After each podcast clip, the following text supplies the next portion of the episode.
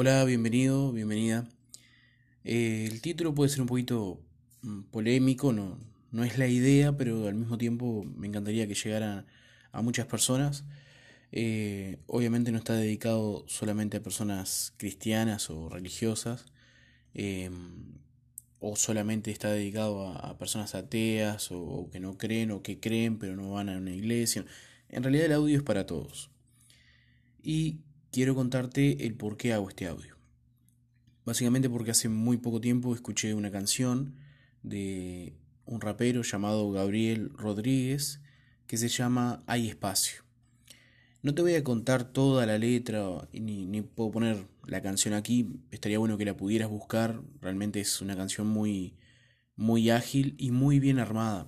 Es una especie de, de contrapunto entre un muchacho que, se presenta y dice, bueno, yo soy rapero y soy cristiano, y un, eh, aparentemente un pastor que es de la, él dice ser de la sana doctrina. Sana doctrina, para aquellos que no conocen, es aquellos, eh, aquellas personas que son conservadoras, esas que vemos de repente de, traje y corbata, este, que interpretan la, la Biblia de una manera muy Em, lineal, muy, muy literal, este, cuando en realidad no, es así, pero ahora vamos a hablar de eso. Y bueno, acá hay una especie de, de ¿cómo decirlo?, de, de contrapunto planteando dos ideas eh, que tienen en realidad una misma base.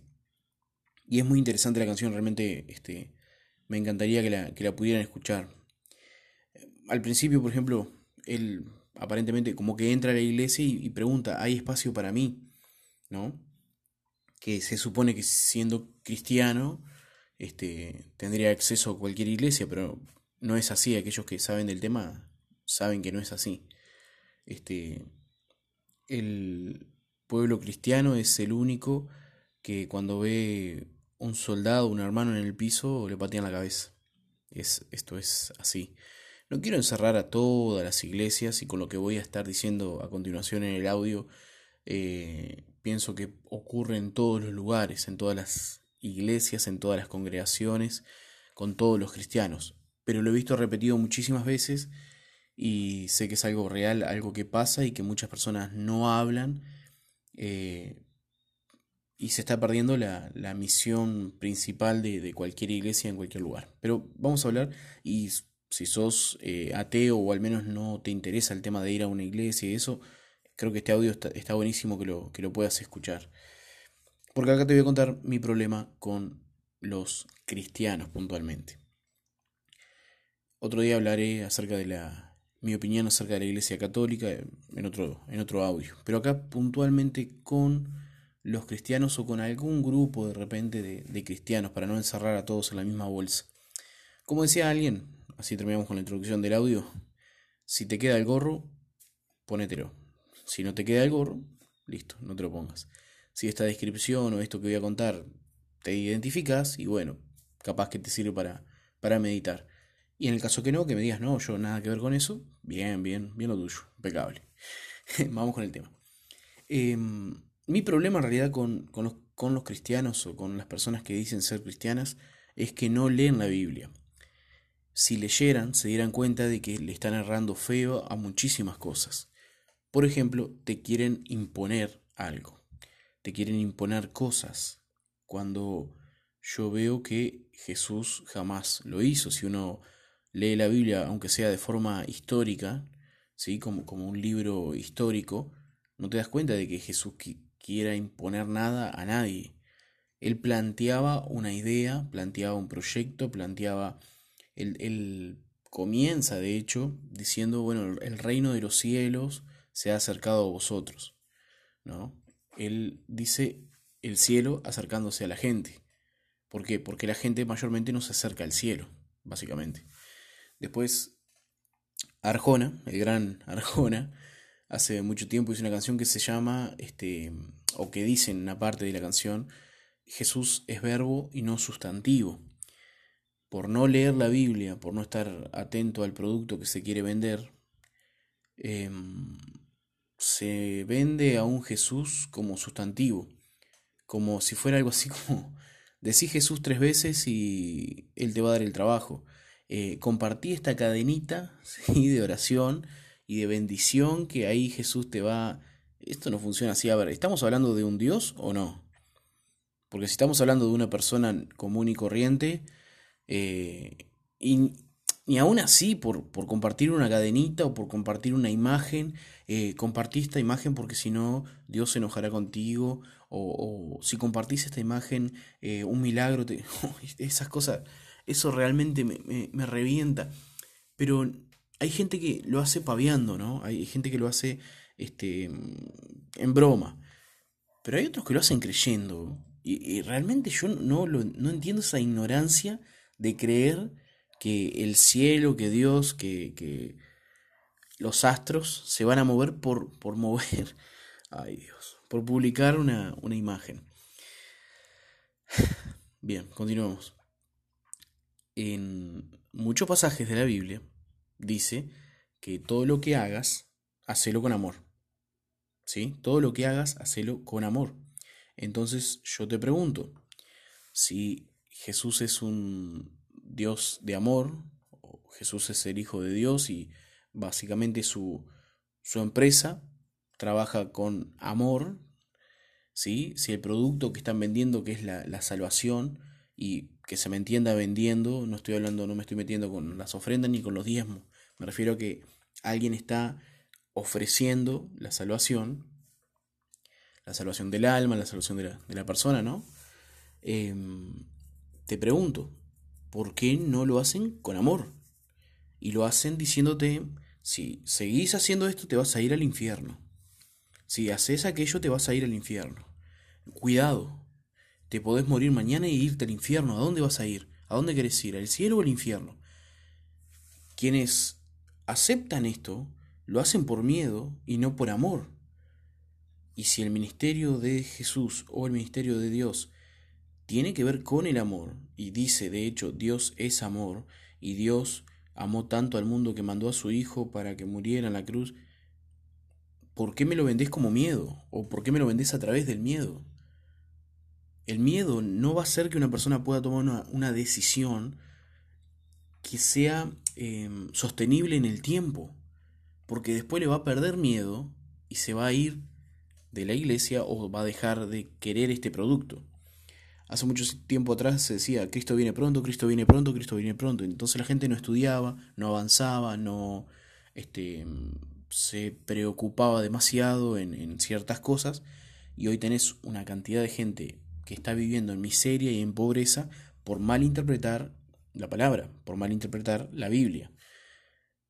Después tenés un montón de cosas que no, no tienen sentido. Si, si alguien leyera Santiago, el libro de Santiago, por ejemplo, se diera cuenta de que la lengua ¿sí? es muy venenosa, que el rencor hace mal, lo que uno diga puede herir muchísimo. Pero yo he visto cristianos con un rencor arriba, con un eh, veneno en su lengua y en sus redes sociales, tan fuerte es impresionante y después me querés invitar a la iglesia. No me cierra, no me cierra. Yo creo que la mejor forma de, predicar es con el ejemplo. No es que no podés discutir, no es que no podés plantear tus ideas en tus redes sociales, yo lo hago, pero tiene que tener un argumento. Esas ideas que vos planteás tienen que tener un argumento. Si yo simplemente digo, eh, la gente de la comunidad LGTB no puede ir a la iglesia. ¿Por qué? No, porque están en pecado. Ah, ¿y vos no? No es que todos somos pecadores y que todos caemos, pero ahí entra Dios a levantarnos, a sostenernos, a limpiarnos, a cambiarnos, a modificarnos, a santificarnos. Para ellos son pecadores y tú no. ¿No te reconoces a ti mismo como un pecador que necesita salvación? Entonces, por no leer la Biblia y no prestar atención, es como aquel que te quiere vender una licuadora y tú decís, bueno, me interesa, yo justo estoy necesitando una licuadora, decime cómo se enchufa y las velocidades, cómo, cómo funciona básicamente. Y te queda mirando y te dice, mm, para, no sé, el enchufe este, a ver, Em, creo que este enchufe va aquí y a ver, si apretás este botón... No, no, no, pará, pará, pará. ¿Me vas a vender una licuadora? ¿Vos sabés cómo funciona lo que me, me querés vender? Ah, no sabés cómo funciona, no sabés si viene con caja, no sabés si tiene garantía, no sabés la marca si tiene un respaldo. No me podés vender eso si no lo conoces. Entonces, el problema con la iglesia hoy en día es que no tiene una experiencia con el producto para luego salir a ofrecerlo. Salen a ofrecer algo que ellos no conocen. Salen a ofrecer algo que no han experimentado. Yo no te puedo decir que tal marca de, de computadoras es buena si primero yo no la utilicé, si primero yo no vi que tiene un respaldo, si primero yo no tengo una experiencia con esa computadora. No necesariamente que la haya comprado a la computadora, pero por lo menos investigar cómo funciona, qué propiedades tiene. Es como quien te recomienda dietas, ¿sí? No, mira, si comes esto vas a ver que vas a adelgazar, si comes aquello vas a ver que te va a regular este, tus valores en sangre. Pero tú eres doctor, no. Nutricionista, no. Tú estudiaste algo de esto, sabes por qué funciona esto, sabes. No. Tú no me puedes recomendar eso, ¿sí? O no me puedes decir, no, esto es. Recomendar sí, a ver, mira, a mí me funcionó y... Pero los cuerpos son distintos, las personas son distintas. Uno no puede recomendar a alguien y decirle, mira, es esto. Si vos este, comés tomate a las 3 de la mañana, eh, a ver, a vos te puede haber funcionado, pero vos no me podés imponer, a eso, a eso quiero llegar, ahora capaz que me, me un poquito, pero quiero llegar a eso. No podés imponer algo.